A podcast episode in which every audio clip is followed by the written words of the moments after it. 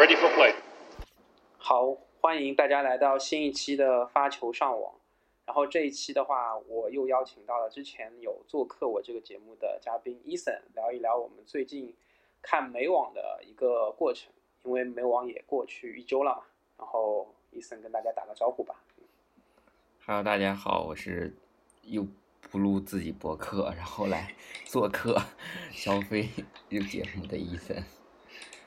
对，因为伊森也是刚刚睡醒啊，最近对我相信对这个我们这些美网的球迷来说也是比较困扰的，需要在凌晨，包括上午，然后去看一些比赛，然后下午的话，可能周末的话还能补一下觉，如果是平时的话，可能也就没有办法兼顾了。对，嗯，然后就是今天其实上午也有很多这个爆炸性的冷门，对吧？这个巴蒂。当我醒过来的时候，听到了一个噩耗，他输给了这个罗杰斯。罗杰斯，而且是以在决胜盘五比二领先的情况下被翻盘。啊，这个集锦我还没来得及看啊！我看到他十六强是要打这个勒杜卡努，对吧努，对对，Radu 卡努就是一个有中国混血的一个英国国籍的一个姑娘，对吧？他好像在巴蒂啊，不好意思。呃，我对对对，那个 Raducanu 确实是就是呃温网的时候，呃才是冒出来的这个新星。他当时温网的时候是拿了外卡，对，然后当时排名三百多名，嗯，也是赢了三场比赛，杀到十六强。那是他第一次亮相大满贯的正签，赢了之后，然后当时其实就。呃，英国媒体还挺捧他的，因为就是觉得是有一个是希望之星嘛，确实还不错，打很多年没有本土选手杀进十六强，然后但他是第四轮就十六进八的时候输了，然后之后北美的几站，嗯，他呃热身战啊，他好像还行嘛成绩，然后他就差不多是一百五十名的排名，来到这个纽约。然后也是赢了三场这个资对资格赛，资格赛不是外卡哦哦对资格赛资格赛 qualified 对对对对嗯对对对，然后赢完之后，然后哦又赢了三场，然后第二场还是赢的张帅，就正赛啊，这一次没忘。对对对，然后张帅那天看球你也跟我说了，就觉得张帅他的打法打得很蠢，后来后来你休息了，张帅反而拿拿拿回来四盘 啊，我是觉得四局四局拿回来四局。就是他，他有点可能线路的选择上偏单一，但是那天其实 Raducanu 的这个就感觉确实发挥比较好，就是要啥有啥，就是怎么打怎么有，很多一些边边角角的球他都能粘到粘到线上，所以那天状态也很好。然后他第三轮对的是那个叫托莫，我不知道你有没有印象？托莫打败了巴蒂嘛，奥运会的时候，对吧？嗯，对，反正他就是一个很。就是个切削的一个一个一个这样的打法，就是算是一个这种防守反击派的吧。结果我昨天晚上刷比分的时候，发现 Raducanu 六比零，六比一。对，其实还是给了个面子的。我觉得勒勒杜卡努他还是挺想两个六比零，像斯维泰克打那个桑布瓦一样。对，哎，你前面说到托尔莫这个，其实蛮有意思的。他第二轮也是打了一个切削的，我们中国台北的这个谢谢淑薇。其他也是对对消的，对。哦对对，他而且而且好像比分还挺厉害的，就是大比分赢了谢淑薇哈，谢淑薇也没拿几局，对六比一六比三，对嗯，对我其实对罗罗杰斯是一点概念都没有，我我当我听说一个美国人赢了巴蒂的时候，这已经对我来说超纲了，因为就我来说，我觉得像美国的希望应该是像高夫啊。高夫已经被淘汰了，还有像肯宁，对吧？然后可能再次一点就是像斯蒂芬斯这种啊，佩古拉，但是没想到，哎，出来冒出来一个黑马，对。嗯，其实就是我我是看了这个罗杰斯跟巴蒂的这个集锦啊，然后说，呃，其实这个罗杰斯去年美网的时候就杀进八强了，嗯，然后然后。他昨天，他昨天第一盘赢赢了巴蒂，第二盘巴蒂扳回来之后，呃，他们我觉得还有个就是现场观众吧，因为他们是这个中心场，然后又是中心场最后一场嘛，所以整个氛围啊什么都，球迷就很嗨很嗨。然后他又是从五决胜盘二比五落后的情况下，先把比分扳平，所以这个你想球迷作为球迷来说，本土球迷来说，就非常肯定都是非常非常疯狂和激动的，能够看到本土选手在决胜盘的情况下先扳平，然后再再去打这个强气，然后赢下比赛。还有一个原，还有一个问题是，呃，就是对于巴蒂的稳定性来讲。我这应该是他已经是不知道第几次了吧？他对这个自己的发球胜赛局、发球胜盘局啊，经常翻盘。他温网的时候就出现这种情况。温网的，呃，我看他比赛不是很多，但是我看到的温网的决赛的时候，当时对卡普里斯科娃，对是科娃，当时就是有这个发球，第二盘的时候他有发球胜。胜赛局，然后就是结果没保住，翻盘，翻盘之后第二盘输了，然后但但是他第三盘赢了，所以最后在温网夺冠。所以就是他可能对自己的自己的这个发球胜盘局、发球胜赛局上，呃，拿不下、保不住，算是一个之前就存在的问题。所以这次就是在这个地方翻盘了，被翻盘了，还还挺。挺挺遗憾的吧，他但是他他这个美网的成绩一直不是很好哎，嗯，就是一九年的时候，嗯，一九年的时候是也是在，哎，一九年的时候是十六进八的时候输给王强嘛，然后王强就进八强嘛，对，但其实我觉得这种快速硬地的话，可能对巴蒂来说应该是可以打好的，对。他，而且他打法也是挺全面的，所以。我觉得不知道为什么，嗯，就像这个是福地的大阪之美，他对上这个费尔南德兹，其实啊，我觉得费尔南德兹也是打得非常聪明嘛，就很会借力，也也是打这个上升点，快快节奏变现这一块儿，我觉得他的父亲也也是他的教练嘛，在比赛之前应该是有特别部署过的。对，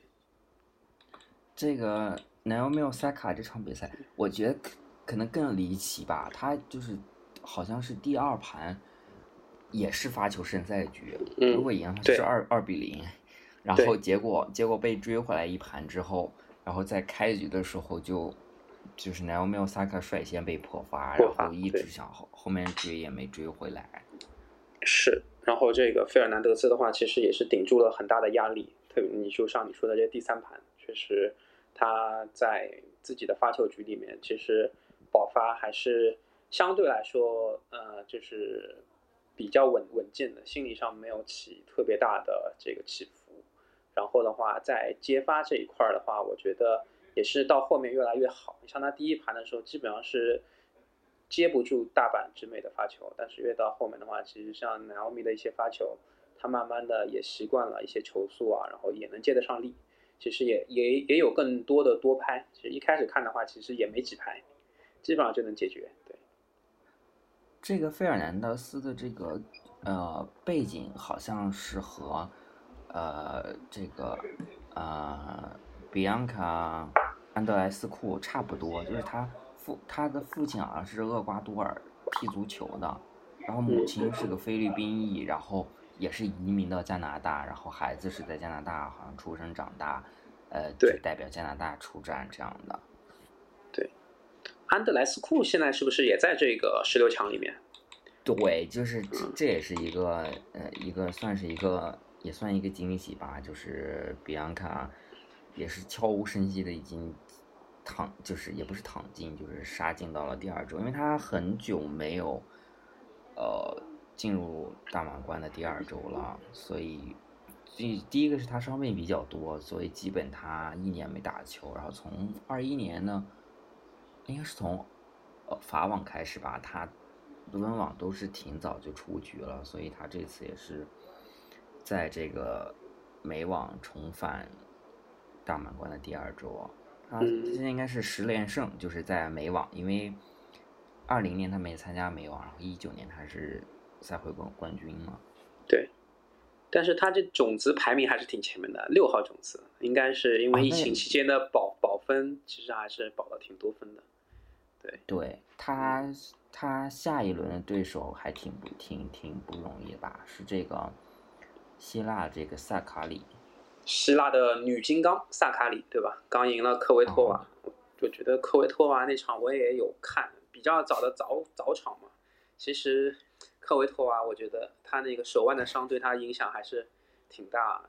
就是感觉得出来有有打到后面就是会有点别扭。然后萨卡里又是。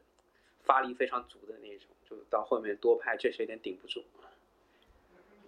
我也觉得刚那场比赛就是科维托娃就是打的很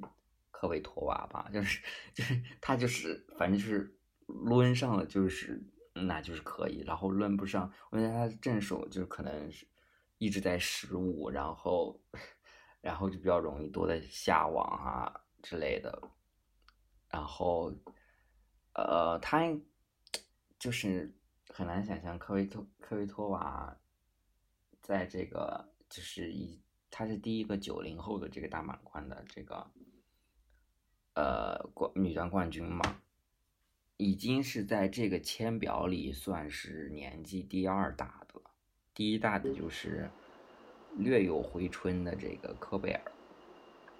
对对，科贝尔最近打的还是挺不错的，对。我我有第一轮看的时候，我感觉科贝尔都快被淘汰了，但是他好像还是晋级了几轮，是吧？逆逆转了，然后他科贝尔现在上一轮是赢了这个斯蒂芬斯蒂芬斯，对对对，他然后来对来到了十六强，对斯蒂芬斯他也是淘汰了高夫嘛，所以美国内战斯蒂芬斯其实我觉得心态打的还是挺好的，对斯蒂芬斯，而且是呃斯隆。在这个赢这个高夫的前一轮是第一轮是碰就碰到凯斯，这个以前都是能打这个美网决决决赛的是吧？这 对就是他们一七年的这个决赛阵容，结果我就看在我就看看那个 YouTube 上那个就是官方那个集锦，然后下面评论就觉得觉得就是当然比赛还挺精彩的，但是就感觉很很悲伤，就是觉得四年前他们在决赛。结果现在两人第一轮相遇，而且两个人都不是种子哦，所以就是有点唏嘘吧，就是感觉，就是，哎，就感觉这凯斯确实有点一直打不出来的感觉。我记得我第一次对凯斯有印象，应该是他一五年吧，他一五年在澳网好像就杀进了四强还是八强，然后当时就是一个他横空出世，就是因为。他就是一个非常进攻型的打法的球员，然后他的他的正手的这个平均时速应该是最快的吧，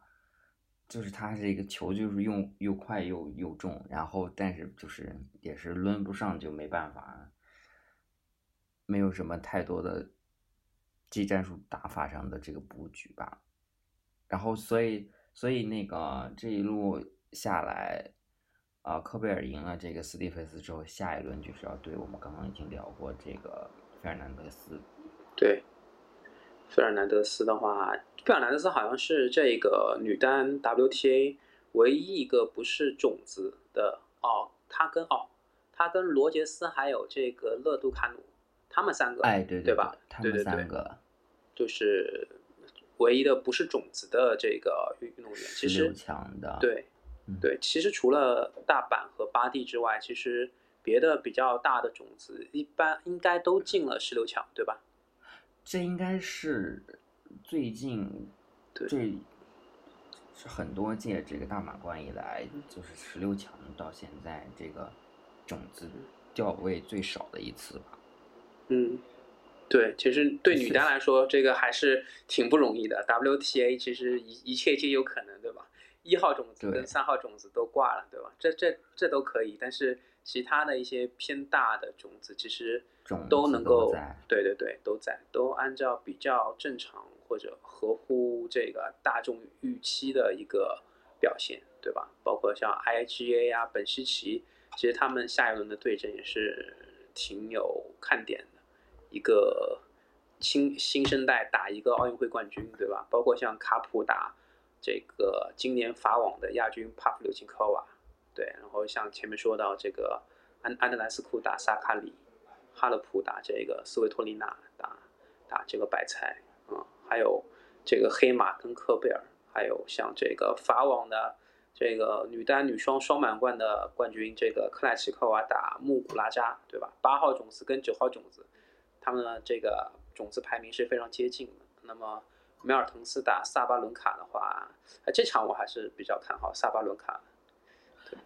这个梅尔滕斯大概是个是个什么打法？我我知道他是一个，就是他是常年 top 二十，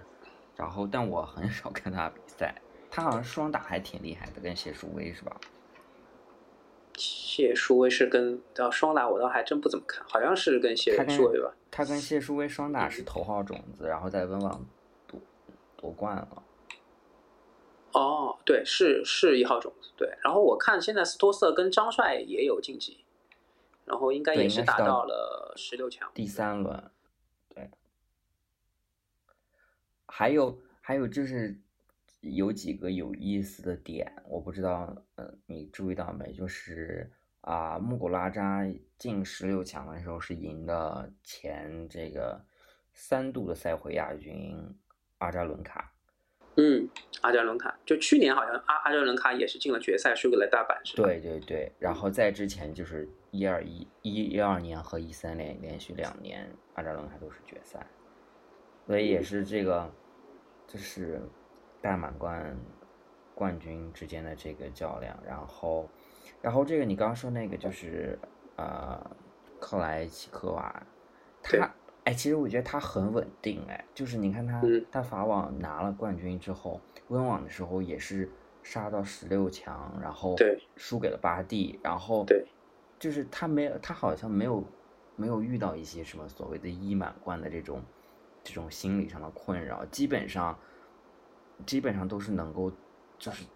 走到就是在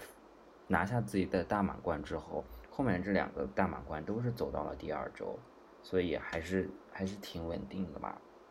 嗯，对。然后我我看到克莱奇科娃，他其实在北美的一些赛季的一些表现，辛辛那提啊、罗杰斯杯这一块，其实也是啊发挥的还不错。对，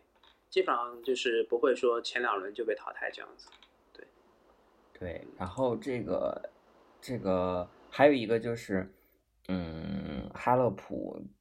的这个这个半区。就是哈洛普进十六强，赢的是这个。我给之之前跟你说那个莱巴基纳，莱巴基纳，对，他奥运会的 e a k i n a 好像也是打到了这个四强第四名，对，输给了斯维托尼娜，对吧？然后就是呃，哈洛普跟这个莱巴基纳这个比赛简直是非常搞笑。就是刚开始是呃，刚开始一上来就是好像是第一盘是抢七吧，第一盘抢七的时候。哦，这个两个人就是，呃，Rebecca 有有三四个赛呃盘点没拿下，然后最后，哦，哈勒普第一盘抢七是十三比十一吧，好像还是十一比九，反正就是非常焦灼。然后，呃，一呃十三比十一，哈勒普第一盘拿下，然后第二盘就是这个莱巴金娜就是赢了，然后第四，然后然后又又两个人就接到决胜盘。基本上就是，就是感觉这个莱巴金娜就创，当你觉得他不行的时候，他就创造一大堆机会拿到拿到破发点啊、爆发点，然后你觉得他一定拿下的时候，他基本上他就送回去。他这是一个非常非常非常有意思的这种这这种这种女孩吧。然后，呃，我觉得她她之前我一直跟跟你说关注她的就是。我是从法网的时候，他淘汰小薇开始关注他，因为他当时我还觉得他就是作为一个进攻型打法还挺聪明的，线路的选择和布置。但是从法网开始，后面来来这个看他的话，觉得他心态的稳定性不是很高，以及以及就是他很多机会球要很容易打丢，所以这也是为什么他比赛经常很波折。就网友俗称啊，经常有这种逼蠢大赛。对，因为我是看他打那个斯维托利娜的时候，我基本上是全场都看了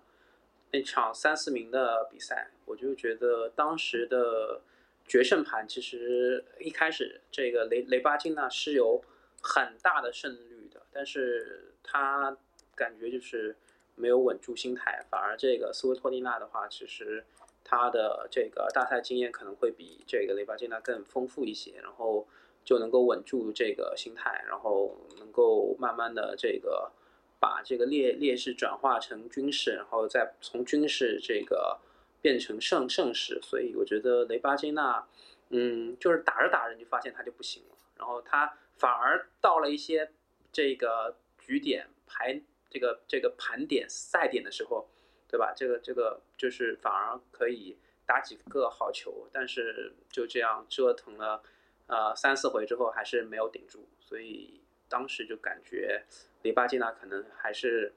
差了那么一哆嗦，真的就是差这个铜牌真的差了那么一哆嗦。对你有没有觉得他很像，有点这种感觉，有点像你看那个卡普利斯科娃打球的时候，就是你当当你觉得有信心，对他有信心的时候，他就不行了。然后当当你就是觉得他可能，比如说温网的时候撑不到第二周什么的，然后他就他他就一路高歌猛进。对他的这个，呃。就是卡普的话，他确实，我觉得其实看他的大赛成绩还是挺稳定的。就是他可能上限是，比方说你指望他争冠什么的，挺有难度。但是，但比方说你让他大满贯进个八强、进个四强，对这个好像对他来说还不是特别少见的。基本上还是呃十拿十拿就稳的。所以他的他在对。他在晋级路上赢了这个，应该是第二轮的时候赢了这个阿尼西莫娃，我不知道你有没有印象？这人我不认识。哦，我对他有印象，是因为他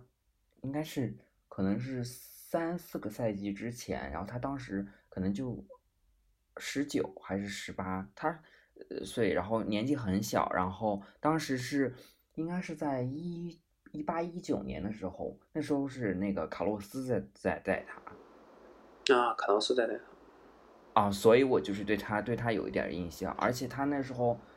就上升势头很快，他他之前好像是哪一年澳网嘛，我还是还是法网，好像是一九年法网，应该是呃巴蒂夺冠那次吧，他他拿他进过一次大满贯四强，所以就是一个一个可能当时他进过进的时候，可能连就是可能二十二十一岁这样的，就很年轻很年轻的选手。结果现在也是，就感觉大满贯很难很难进入第二周的这个样子的，所以，我我我前面还跟他这个就是有有在默默的关注他一下，但我现在他现在好像也也不是就是卡洛斯再没有跟他合作了吧？因为我我好像也没有看到卡洛斯出现在 场边这样。卡洛斯是之前李李娜的教练是吧？对对对对对，嗯，对对对，这这边，所以我我我只是因为，啊，对我只是因为就是卡洛斯，然后选择执执教他，然后然后来有关注到他。对，那你单应该说的差不多了吧？对，对，我们可以这样嘛，就是前面前面就是有有说大概想预测一下，就比如说这个四分之一区就是罗杰斯。啊，拉杜卡努、本西奇和伊这个伊甘妹妹这四个里面，应该是有一个人会会会会进入四强嘛，对吧？嗯，对。呃，你大概你觉得你比比较看好谁啊？我比较看好的是啊，本西奇。对。我其实就是我，我比较我还比较喜欢这个。拉杜卡努的这种这种打法，然后，呃，但是我感觉，但是我还是又又又挺喜欢这个斯瓦泰克一个妹妹的这种打法，所以我就，那我就压压一个妹妹吧。By the way，一个妹妹是本赛季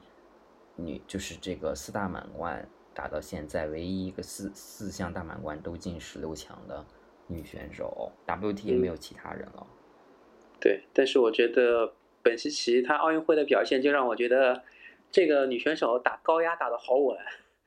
然后她的一些蹲击，其实我觉得也是挺有这种 WTA 特色的。然后她在关键的时候，其实还是呃不不会手软的，就是其实还是我觉得这种大赛的话，我觉得还是比较怎么说呢？选一个经历过这个奥运会考验的，拿拿到一个金牌的一个选手，那也代表他最近的状态还不错。像 IGA 的话，这个我觉得，嗯，他打法确实很有进攻性了，但是他今年的成绩整体来说，不管说是大满贯，对，还是一些辛辛那提啊这些比赛，我觉得都还挺一般的。那啊，勒杜卡努的话，我觉得和罗和罗杰斯这两匹黑马，我我也看不太懂，所以就不不大敢预测。但是我觉得。啊，有华裔血统的这个勒杜卡努能够再进一步，对吧？因为他温网已经打到十六强了，如果他能打败罗杰斯，能够来到八强，对他个人来说，包括对于英国来说，我觉得都会是一件非常啊，这个呃受到鼓舞的一件事情。因为我觉得，呃，最近呃这周我还在跟一些朋友在聊，我说这个英国的这个体育的这个第三等的这个爵士，这个穆雷他二十八岁就拿到了。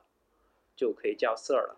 然后的话，Sir Andy 了，然后啊呃，今年也是这个汉密尔顿刚刚从一个好像一个勋爵吧，能够晋升到了这个第三等的这个可以叫做 Sir 的爵位，然后不知道这个我这个勒杜卡努有没有可能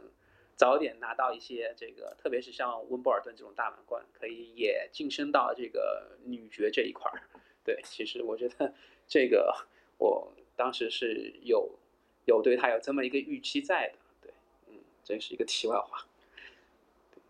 对他应该美网过后，他应该会进入前一百吧，成绩真不错。这样的话，他一他之后就是就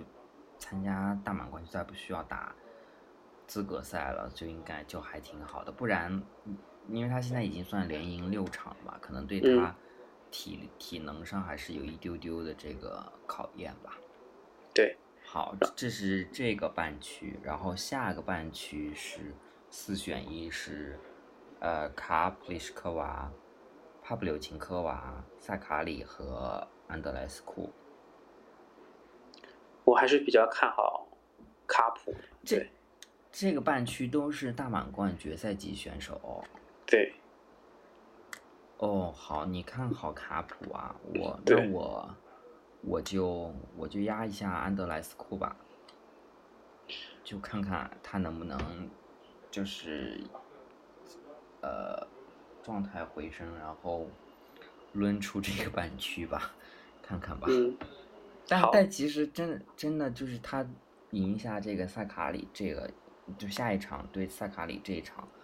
要是赢下萨卡里的话也很不容易，这是一个非常这是一场硬仗，我觉得。对。然后，嗯，我反正是就觉得卡普的话，好像相对另外三个啊，这个女球手来说，还是成绩更稳定一些吧。选她的话，也是，呃，从概率学上面觉得她应该胜算会更大一些。因为帕夫的话，我觉得泡芙这个打法，卡普应该还是有办法去面对的。这个也不是，啊，力量是不小，但也不是卡普他无法招架的力量。所以我觉得，嗯，还是还是有的打的，对。然后，那么再看另外一个半区吧，四分之三半区，对吧？是这个斯维托尼托丽娜，然后哈勒普、科贝尔和 Fernandez。对。这个你怎么看？这个我，我我比较希望哈勒普吧。嗯，我觉得这一个这四个还真的挺难讲。其实谁出来都有可能。我个人的话是希望科贝尔他能够啊打出来，对，因为我觉得他最近的这个状态是以赛代练，越打越好，渐入佳境的一个情况。所以，呃，我反倒觉得科贝尔如果就是赢下费尔南德斯的话，对对对，就是。就会对这个哈勒普和斯维托利娜胜者，就是这如果这样比的话，反而是赢下费尔南德斯这场会会比较有更有挑战吧，因为上面两个是就是就是两老两个老对手了，应该比较有经验。反倒是这个黑马可能他不太，就是可能，嗯，需要需要需要摸清一下球路吧。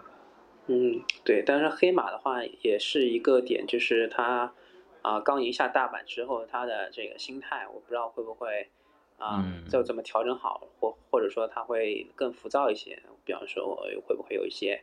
对一些状态上，就是说有可能会轻轻视科贝尔，这个我我不是很确定啊，但是我相信科贝尔对一个淘汰大阪直美的黑马肯定不会掉以轻心了，对，所以的话，包括针对费尔南德斯的一些球路。啊，他的一些这种快节奏的抢攻、一些借力打力的一些打法，我觉得科贝尔应该会有一做一些研究。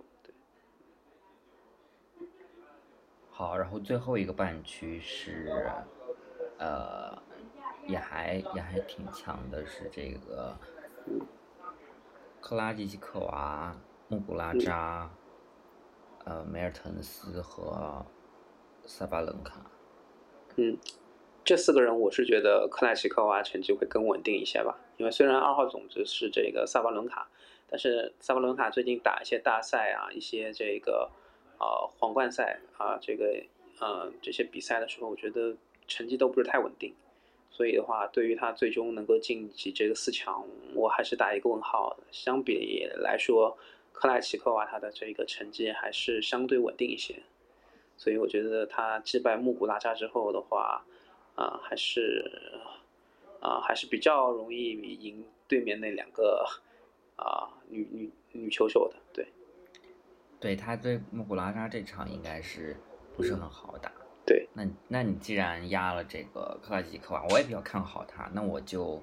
那但是你压了他嘛，所以我就我就压穆古拉扎吧，就是因为但是我们俩的共识都是说这场比赛的，就是。肯定是对决含金量要比萨巴伦卡和梅尔滕斯的这个 level 应该要更高一点。对，因为梅尔滕斯我其实不是很喜欢看他打球，就觉得有些平淡了。对，没有特别的有有侵略性有有的东西，就是一些底线防守型的打法就不是特别喜欢了。嗯，对，就个人喜好问题。对，嗯，好，这就是我们的。大概到四强的一个预测，然后就，哎，会不会你这个节目剪好做出去的时候，已经已经放出来已经被打脸？有可能，有可能，非常有可能。对，因为好像明天就要比了，是吧？明天女单就要大概是在五五个小时以后，然后我们按照录制时间的话，就就就要开打了。哦，那。那如果不剪辑的话，应该还是来来得及上上传发布的。对，没关系吧，反正就是这种预测，这种就是很容易被打脸。对，就欢迎打脸。对，然后不敢预判的这个主播做做什么播客呢？对吧？主播就是要敢于下预判。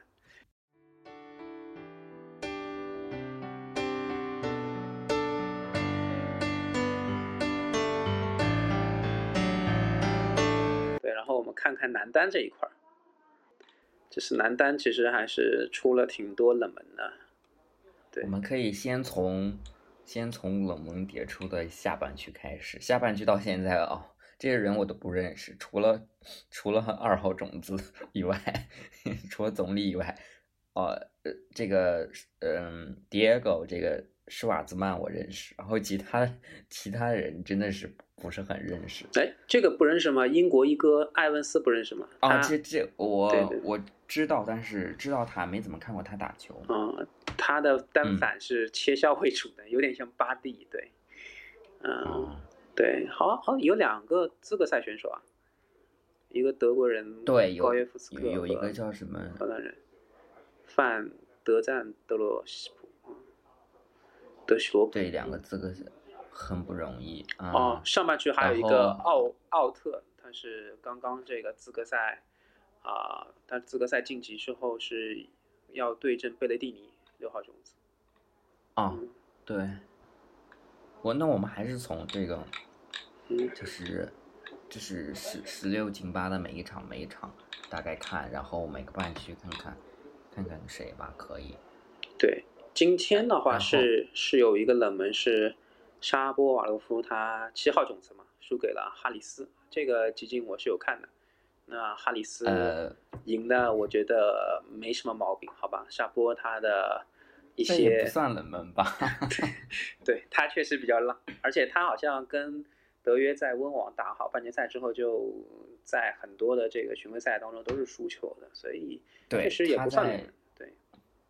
他在德呃在温网输半决赛输给德约科维奇以后，经历了四连败啊，然后在美网的第一轮才正式赢球。而且他还是放弃了奥运会，然后去参加了一个不知道在一个在一个很偏远的鸟不拉屎的地方参加了一个什么二百五级别的，结果第一轮输给一个三排名三百多名的选手。看到那个时候真的是觉得是有点搞笑。对，一个一个红土的比赛，我记得那个时候那个是鲁德拿了冠军。对对对。然后我昨天看到一个比较大的冷门是五号种子卢布列夫输给了蒂亚福嘛，但是我觉得蒂亚福他也是。挺会调动，因为他是在阿萨什的这个球场嘛，这个能容纳最多观众的一个网球球场，他又是东道主，然后他特别会煽动这个整个球场的这个情绪啊。当他击出特别漂亮的球之后，我觉得确实会给卢布列夫带来很多场外的一些压力。对，这个卢布列夫这个，我觉得自打他上半年哪一站红土赢了纳达尔之后。嗯，就是变得很，就是就是好像好像就是后面的比赛都不是那么出色，特别是在就是大满贯的比赛，他都不是很出色。他法网也没有走得很前，然后温网、温网、美网都都好像都没有杀进第二周吧。所以，哦，那个嗯，温网的时候是输给那个那个叫什么？呃，福福福索什么什么，你知道吗？就是那个好像是白俄罗斯吧特壮的那个男的，叫福福索维克吧，好像是。嗯，我不知道。就是哦，就是就是他们那个赛季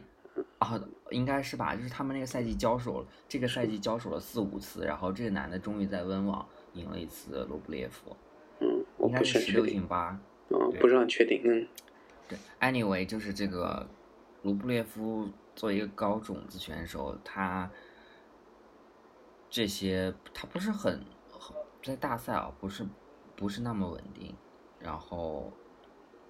所以所以所以他出局的话，我也不是不是不是非常例外哈。嗯，但是我觉得他是对到这个蒂亚福，我觉得还是挺吃亏的。我昨天看，其实嗯，对蒂亚福。不不是很好打，在在这个对，嗯，打好的话，对。然后昨天还有一个冷门嘛，就是三号种子西西帕斯输给了这个西班牙的十八岁的年轻的小将阿尔卡拉斯，对吧？卡洛斯阿尔卡拉斯。这个阿尔卡拉斯是，呃，他有个他那个教练叫费雷罗，你费雷罗我我知道，对对对，在我刚看网球的时候，费雷罗就很厉害，还有费雷尔，对。然后就是好像是费雷罗就是，就是看中了他，然后好像是在他青少年的时候就觉得，哎，他可可以来，可以来跟他合作一下，所以所以他们所以也挺也挺惊艳的哈，到这个，呃，爆冷，然后他下一轮对谁哦？这个一个资格赛的晋级的选手高耶夫斯啊，所以。所以应该是这一半区哈，就是这个机会比较多，看看看看看看谁有谁能突围，就没就没总呗。下半区肯定就没就没总赢了，这我觉得应该没啥问问问题了吧？这个这个下半区的最就是应该是四分之四区，就是那个资格赛选手叫什么？德赞、德西罗普，然后施瓦兹曼。埃文斯和梅德韦杰夫，反正这一半区我肯定是压梅德韦杰夫，这没问题。对，然后在上面的话，然后四四分之三区应该就是啊 t f o 然后 FAA，然后这个还有一个资格赛选手高约夫斯克和这个阿尔卡拉斯，这这一个这个四分之。这个四分之三区，我看好像大家都都挺有机会吧。反正就是本身都是大大种子都掉队的一个区，所以如果可以的话，我我还是挺希望这个阿尔卡拉斯能够一直前进的。嗯，我这个组啊，我倒有点看好那个 FA，对，FA 是吧？对对对。对 FA 如果如对最近状态杀进四强的话，我也我也我也比较开心。对 FA 安安安安利亚西姆的话，其实可以看到他这个最近他没网，我好像看了一场球，看看是他打的谁啊？他打了阿古特对吧？对他打十八号种子阿古特，我觉得打了五盘，然后最后能够这个啊，其实前两盘他是赢的，然后当我以为他这个后面两盘崩盘输给了这个阿古特之后，最后的第五盘决胜盘基本上就没了的时候，没想到他心态还稳住了，所以他这五盘打的，我觉得对他来说应该会有一些收获吧。对，第亚福他也是打了五，然后这个四分之二区是。啊，有个大种子就是兹维列夫，然后兹维列夫对辛纳，然后 Ray 这个 Rally Op Opeka Opeka 和这个 Lloyd 哈哈里斯，Opeka，嗯，这一区我觉得还是兹维列夫机会比较大吧。嗯，我也觉得兹维列夫他的晋级概率比较大，当然你也你。当然，根据之前的惯例，你提了兹维列夫，那我就觉得奥派卡吧，东道主，然后又是一个比较适合这个快速快速一的打法，对，一个大炮型的球员，这个发球、正手都有。然后的话，三板斧，对吧？创造一些奇迹也未可知啊。然后我觉得奥派卡可能是一个黑马，能够晋级到四强。对好，然后，然后就是有这个德维科维奇领衔的四分之一区，德维科维奇对这个外卡选手布鲁克斯比。这张外卡发的真值啊，一个本土选手，然后在十六第三轮赢了这个卡拉采夫。卡拉采夫后赛季后半程明显不是发挥的不是很很出色。对，然后。奥特，奥特也是一个资格赛选手，然后要对阵六号种子 Bertini。呃，你别说啊，这个 Bertini 的这个稳定性也也是很强，应该是德约科维奇、梅德韦杰夫、Bertini 他们三个应该是，还有一个谁？还说就是他们三个就是这本赛季的四大满贯都打进了十六强。四大满贯是不是还有那个小兹维列夫？应该是有有可能吧，小兹维列夫。对，应该是他们他们四个人，然后本赛季都是就只有他们四个，然后都都是打入了大满贯第二周。对，这一这这一区我还是希望对科维奇能够进四强吧。这一区的挑战可能就是就是应该他是八进四的时候会遇上贝尔提尼吧？对，就看看应该是温网的这个决赛的这个。嗯，重新的这个对战，所以，哎，我看有个有一个有一个评论就是就在说，就说因为就就说，基本上下半区就是最大的热门依旧是这个梅德韦杰夫嘛，然后就感觉很多大种子都掉掉队了，但是这些掉队大种子都在下半区，就是上半区德约。潜在对手还是潜在对手，还是很没有任何改变。对，其实唯一的区别就是，我觉得啊，就是啊，没有想到胡尔卡奇其实本身就是八强的时候是面对贝雷蒂尼还是胡尔胡尔卡奇的一个区别。那么霍尔卡奇他输给塞皮之后的话，其实也没有太大的区别。就是其实德约他的签运还是比较背的，就是他八强要打他。温网的老对手，四强的话呢，可能要打这个奥运会这个半决赛击败他的兹维列夫，然后再到决赛的时候，可能还要再面对这个，呃，对，二号种子梅总，所以他的这个永远都是要打这个相对来说这个赛程里面最强的一个人，所以 这么说，我对。我倒是觉得他之前潜在这几场里，可能如果能够到四强的话，可能赢小，呃，要去对阵小兹维列夫，这个不是很好的，对，因为。因为奥运会刚输过，虽然奥运会是三盘制啊，但是现在对小泽维列夫的这个心态，确实是有一个比较好的提升，不是那么容易崩崩盘。对，而且小兹维列夫他不是决赛打德约科维奇，决赛打德约科维奇跟半决赛打德约科维奇还是不一样的。这个就像对德约科维奇他半决赛法网半决赛打纳达尔跟决赛打纳达尔心态也是不一样的。对，其实是但是对。就是通往二十一座大满贯的这个道路肯定是不是那么容易的吧？所以如果有能有一个这么如此含金量的啊，对于这个九五后这一代的这些强手，一个一个一个一个从八强开始都击败，最后夺冠的话，那也非常能够证明这个对科维奇的这个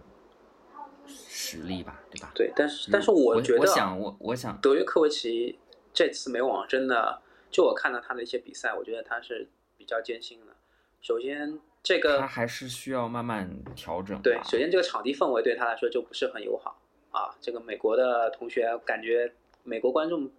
感觉不是很待见他啊。觉得像打鲁内，其实很多人都为鲁内鼓掌。鲁内好像还啊拿了一盘，对吧？然后鲁内后面啊有一些抽筋的情况，那么就退赛了。但是德约的话，其实。啊，也也对德约造成了一些消耗那，包括像景之圭，他昨天啊第一盘抢七，他也是呃逼迫这个德约打了四盘，然后德约的话，可能因为参加奥运会之后就休战了嘛，然后也是一种以赛代练嘛，但是我不确定他这个体能储备这个打五盘，因为他今年确实比赛打的比较多，那么到最关键的时候，他这个体能。到底能不能够跟得上？然后我相信他这个意志力是没有问题，就担心其实你说他奥运会输给小兹维列夫，我觉得还是输在了体能。如果说他不去报这个混双，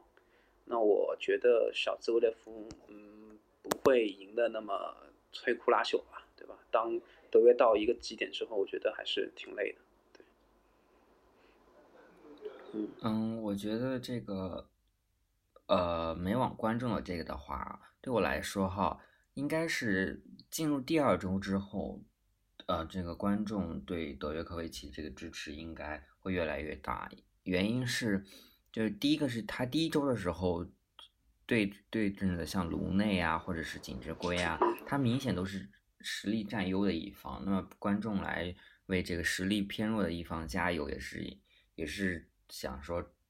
呃，值回这个票价也是情有可原的。然后到了大满贯第二周的时候，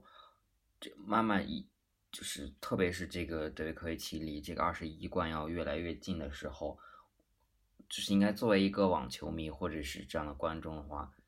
体育迷的话，应该是很嗯还是比较希望说看到一个，如果说年度的这个大满贯的一个。嗯，Calendar Slam 能够在美网发生的话，那是一个很激动人心的。所以，如果从这个角度来说的话，他德科维奇在这个呃美网的这个第二周的比赛，应该在观众的这方面会支持的越来越来越多。所以这一点我倒倒不是很担心哈。但就是有一个问题，就是你你说的他就是这次是空降了美网，对。所以感觉到现在还是需要在手感呀、方方方面呀、各个各个技战术环节、发球呀这些都要再去磨合磨合。因为这一轮这个十六进八这一轮过后，可能下一之后的比赛都不是很好打，可能不不会跟他留太多的找手感呀这样的时间了。所以。所以一步步来吧，反正反正签表出来，大家就知道对科维奇这个签表不是是一个是一个比较相对来说比较比较难难对付的这个签表，就是反正不管你签表简单还是难，你都是要打七场赢七场嘛。对，所以就么一步一步一步一步来吧。对，其实这个布隆克斯比我觉得也不好打。他首先是跟美国人拿了一张外卡，然后他其实在今年的 ATP 五百华盛顿的比赛也是拿过外卡，晋级到了半决赛，然后最后输给了辛纳，但是第一盘也是抢七输掉的。那第二盘可能没有调整好心态，啊，这个溃败的比较快。但是那一场其实我有看记性，就感觉布隆克斯比还是蛮有潜力的一个新星。对，然后不知道之后的这个美国网坛能不能。啊寄托起这个美国人民的希望，对吧？因为现在来说看这些。啊，十六强的这个美国的种子里面，其实我觉得美国人好像还是只会只能打好一个一个手。就比方说，你如果像奥佩尔卡、蒂亚福这种正手好的话，那就呃反手就总归会差那么一些。对，就没有特别这个正反手特别均衡的一个人物出现。所以看看布隆克斯比他的这个啊能不能发挥更稳定一些，能正正反手更均衡一些，这个招式更多一些。对。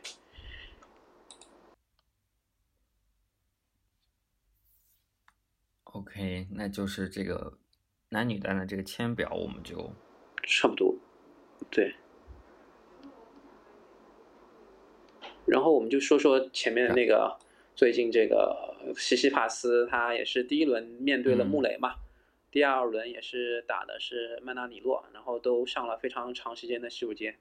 然后穆雷有说，嗯，在第一轮击败穆雷之后，西西帕斯好像也是。啊，在个现役第十个，就是赢过四巨头的一个现役的运动员。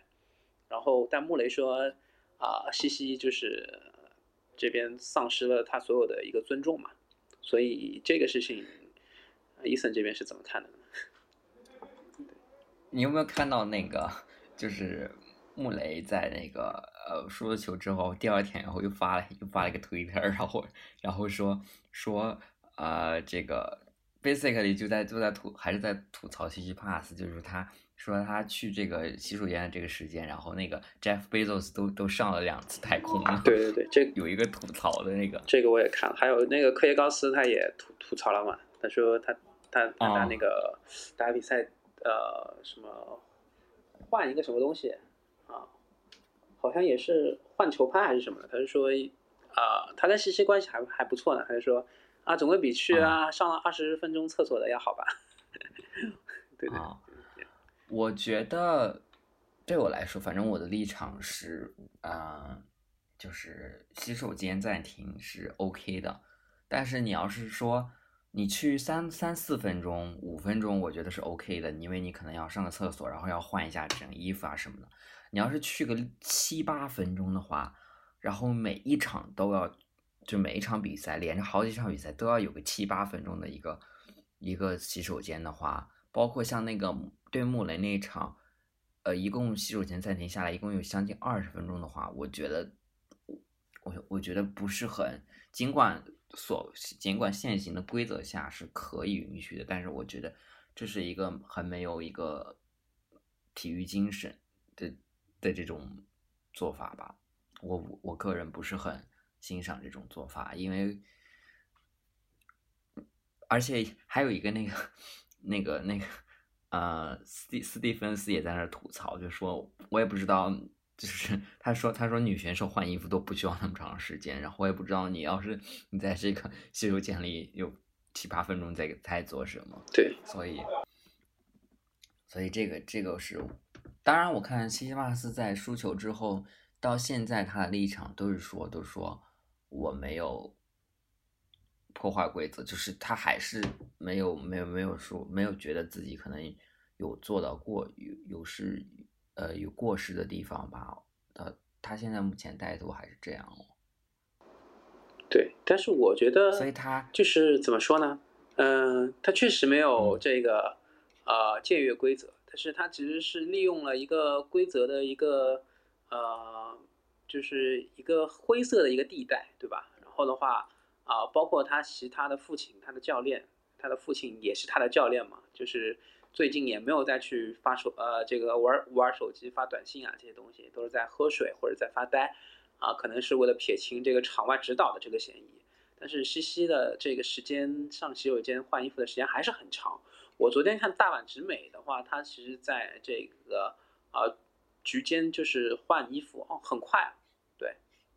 就是非常快，两两两三分钟就完了。我相信这个女生换衣服要比男生的时间用时更久吧，所以就不知道西西为什么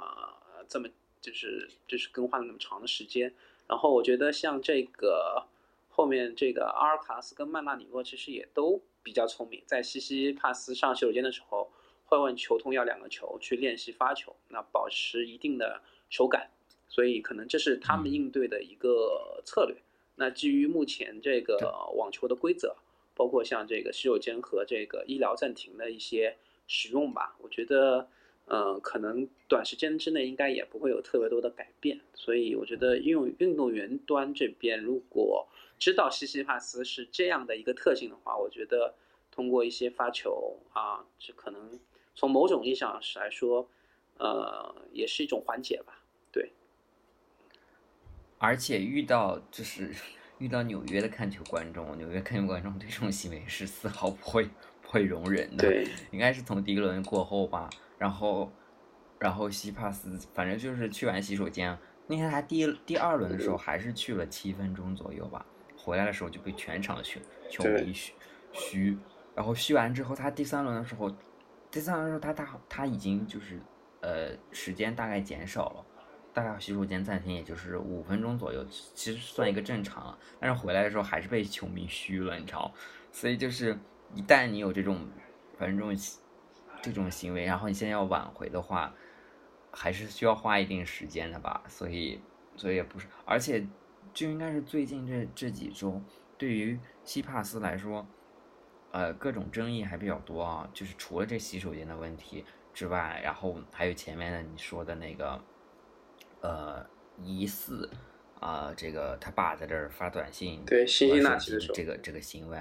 然后除了这个以外，还有一个之前就是他对于打疫苗的那个看法，嗯，就是他大概说他他才二十五岁，然后他觉得自己很健康，然后他也不觉得。说这个疫苗没有完全的证明有效呀之类的，反正就是他觉得，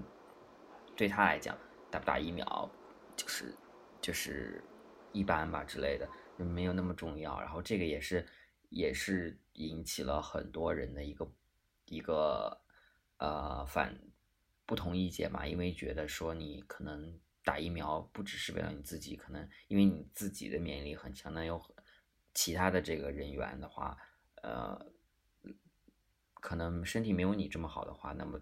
你不打疫苗其实是一个不是很负责任的态度。反正就是这几件事情叠加起来，他现在处于一个小小的这种这个呃争论的一个焦点上吧。所以，呃，也是也是他这段时间也是一个比较嗯比较有挑战性的时候吧。就所以这个他从法网法网的决赛以后到现在，感觉撇开这些争议不说，成绩也就是一般吧，也不是特别稳定。是，然后还有一个名场面是他好像摔过拍子之后，正手打就打散了一把拍子，对，这有一个名场面。就反而他的情绪跟这个兹维列夫是一个此消彼长的一个过程，然后。西西的话，他因为一些某些众所周知的原因，在我们国家也不会受到一些，呃，中央台的播放啊，这些内容，包括他的名字可能都是不会出现的。所以的话，其实，嗯，我觉得其实国内应该挺少有敢明目张胆说我是他球迷的一些人人群。但是我觉得，呃，球风来说，我觉得还是挺喜欢他这种单反的。包括他的一些这个打法，我个人觉得还是挺全面的。所以成绩这一块的话，我我我不知道他这个 toilet plan 是什么时候慢慢养成的。我我我记得在法网决赛的时候，他对于德约的一些这个暂停啊，其实他还是呃就是一些局间的去洗手间啊，这还是有一些非议的。可能也是如果我打不过他的话，我就也去学会他。那啊，那他把这个事情发扬光大，我只能说。但是德约的话，我觉得对啊，因为应该还是德约基本也是三到四分钟之内就就 OK 了。冰浴一下，对德约冰浴一下，对也很快。所以然后还有一个就是，呃，他跟那个穆雷结束了比赛之后，然后穆雷不就对他上洗手间有一些洗手间时间过长有一些非议嘛？然后呢，他他不就说他说当年穆雷应该是一二年美网决赛对德约科维奇的时候。穆雷也是，呃，去了洗手间嘛。他说，他说那时候他很小，他就记得穆雷也去了洗手间之类。结果在下一场比赛的发布会上，呃，他就问记者能不能提供穆雷去洗手间的数据。然后记者说，我查了，但是穆雷就去了三分钟，瞬间瞬间很尴尬。然后然后他说，好吧，三分，你要是觉得三分钟就是三分钟 OK，七分钟不 OK 的话，那我就是那也只能这样。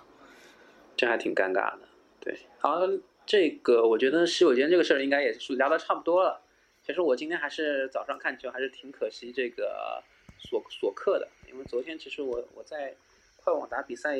有教练也聊到他了，没想到他今天跟这个兹布列夫打的还是挺焦灼的，最后因为自己的一些伤病啊退赛了，还是挺可惜的。否则我觉得兹布列夫今天应该晋级没有那么轻松。对，对，他也他也挺不容易的，这个感觉是。在一个很长时段的这个沉寂之后，也算是终于，终于要有一点状态的回升了。对，然后可以看看他之后的一些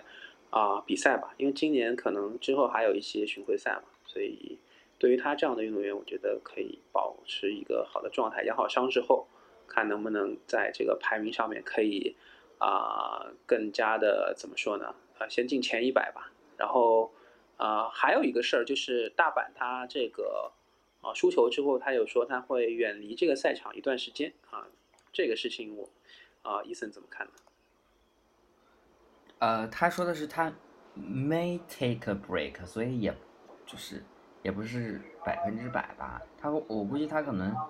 他可能会休整一下吧，然后对于嗯这对他来说是一个挺好的选择吧，就是从五月份开始。法网，然后一直到现在发酵的这一系列事情，就感觉像滚雪球一样，慢慢慢慢慢慢，已经在某种意义上已经不是就是他和他的团队好像能所所所能掌控这个讨论的了。所以对他来说，确实你能看到他他压力挺大的。所以我觉得他休整一段时间，把这些把这些东西啊、包袱呀，所谓都都都卸下，可能就是最后就是回到一个。简单的网球运动员拿球拍打比赛的这种状态上，对他来说，应该是可能更好吧。所以，所以，所以他现在，嗯，确实是因为，我也是希望看到一个健康快乐的他，然后来去去打球，然后去为我们带上很好看的比赛。所以，如果他现在就是他说他自己赢球的话。就就也不会特别快乐的话，这样的话对于他本人来说，嗯，也不是一个很健康的状态。所以希望，对，希望我就我觉得有一个 break，有一个有一段休整时间，对他来说是是挺不错的一个事情吧。也是这样的话，呃，希望这样有一个有一个有一个大的休整，对他来说很不错。嗯。对，其实我也是这么觉得的。就是如果说啊，大阪他有一些自己的时间，可以做一些，比方说他喜欢的一些绘画呀，或者一些街头呃的一些东西，那我觉得，嗯，对他来说也是件好事。那之前这个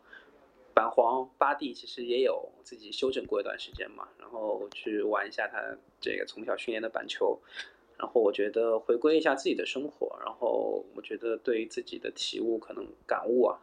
认认识自己可能会有更多内观的一些东西，然后再慢慢的去外化到他怎么跟这个媒体、跟这个观众啊、跟这个喜欢他的人去这个啊去去去处理、去整合这样的关系。那我觉得对于目前的他来说还是比较重要的啊。那最首先呢，就是说调整一个他最积极乐观的一个心态，所以。嗯，有段时间的休整对他来说，我觉得是一件挺好的事情。因为之后的话，其实应该也到了这个大这个大满贯结束之后，其实也到了一个比较休赛的一个期间了。那如果说啊，他就只参加一个最终的 WTA 的年终总决赛，啊，差不多应该就后面就没有特别重要的比赛。对。